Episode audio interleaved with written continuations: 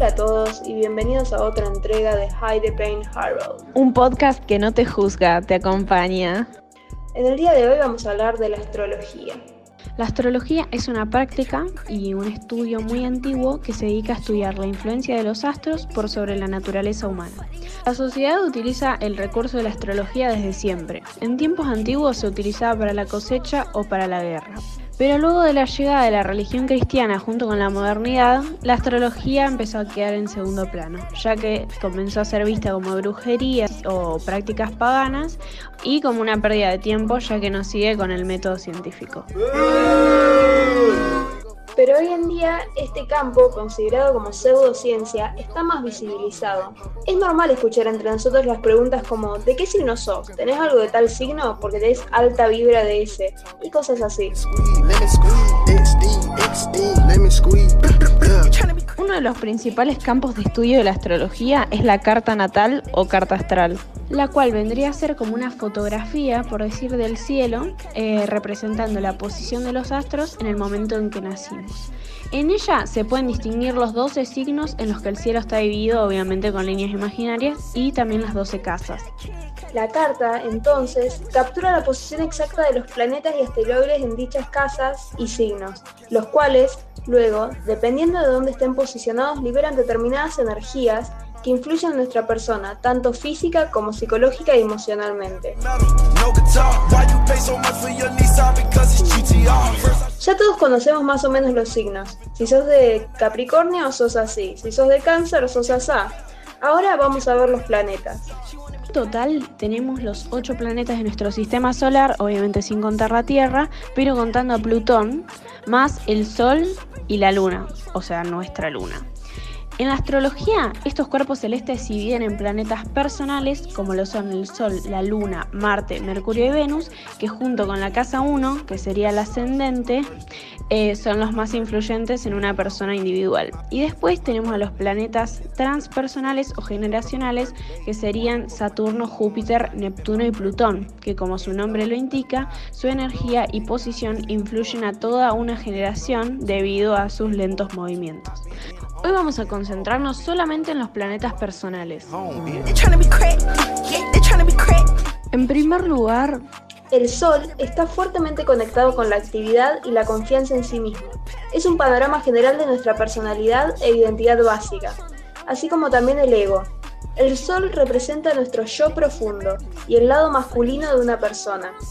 Esta representa la actitud de una persona frente a la vida, señala la propia realización, la capacidad para integrar y organizar los distintos rasgos de nuestra personalidad. Habla de los sentimientos nobles, de nuestra manera de brillar, del egocentrismo, de la totalidad del ser, del impulso creativo y la individualidad. El mismo se asocia con el signo Leo, la casa 5. Cambia de signo cada un mes, más o menos. La luna, por otro lado, junto con el sol y el ascendente, es uno de los elementos más importantes de la carta natal. Se relaciona con la parte inconsciente de nuestra mente y se vincula con el cambio constante del ser representa las emociones, los sentimientos y las relaciones afectivas. Aquí rigen el humor, los instintos, los deseos del inconsciente y la necesidad emocional del nativo. Por otra parte, la luna es también símbolo de la infancia, del niño interior y del lado femenino.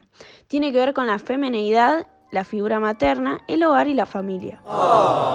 En la carta natal de una mujer es, junto a Venus, parte de su identidad femenina, indica su actitud ante la maternidad y su relación con los hijos en caso de que los tuviera. El signo en que se encuentra la luna en la carta natal indica la reacción instintiva a los estímulos externos, la forma de expresar los sentimientos, las cosas que nos proporcionan estabilidad emocional y nuestra imagen de la figura materna. En la carta de un hombre puede indicar el arqueotipo de mujer que está buscando. Cambia de signo cada dos días y medio. Su casa y signo regentes son la casa 4 y cáncer respectivamente. Seguimos con Venus. Es el planeta más cercano a la Tierra, posee una energía femenina y tarda de 26 a 30 días en atravesar un signo de la rueda zodiacal. Se relaciona con la belleza y el arte, así como también con la necesidad de apreciar y ser apreciados, de dar amor y de recibirlo. Representa las cosas que nos gustan y nos atraen, nuestro deseo de relacionarnos y de la relación amorosa que buscamos y atraemos. Es el deseo de compañía, las necesidades amorosas del ser. Venus, junto a Marte, representan el ámbito sexual, pero no desde la misma posición. Marte nos habla del deseo sexual, lo pasional, y Venus es el deseo de conquistar y seducir que va más orientado a lo relacional. A continuación, Marte. Representa la capacidad de decisión, la iniciativa, la energía que se emplea en las acciones tomadas por el individuo. También simboliza el espíritu guerrero del día a día el afán de conquista y los actos instintivos de la persona. Marte también se asocia a la agresividad, a la sexualidad activa y al impulso masculino.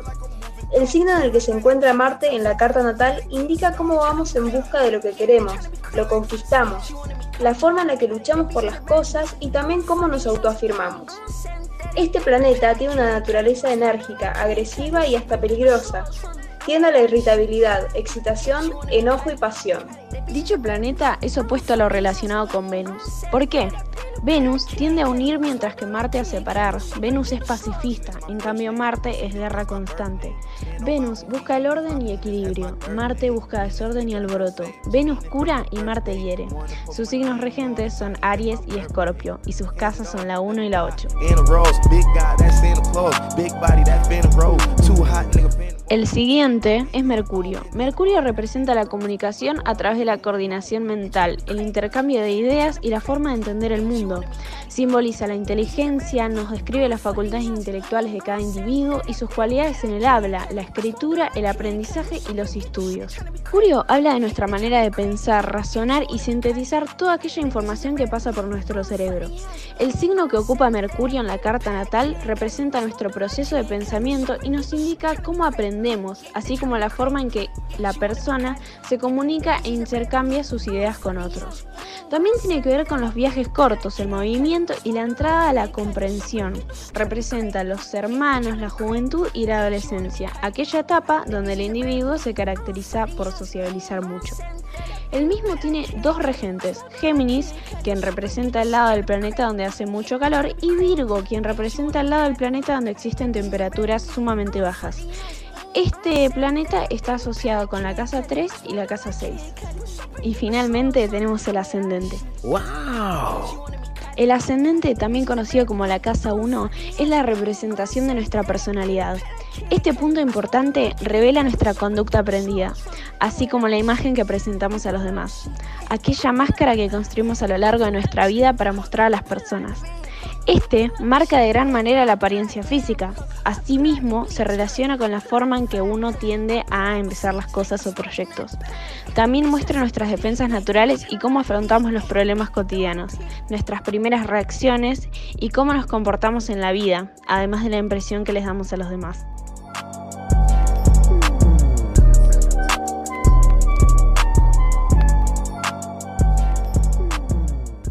Bueno, bueno, y esto sería todo por hoy. Muchas gracias por escucharnos.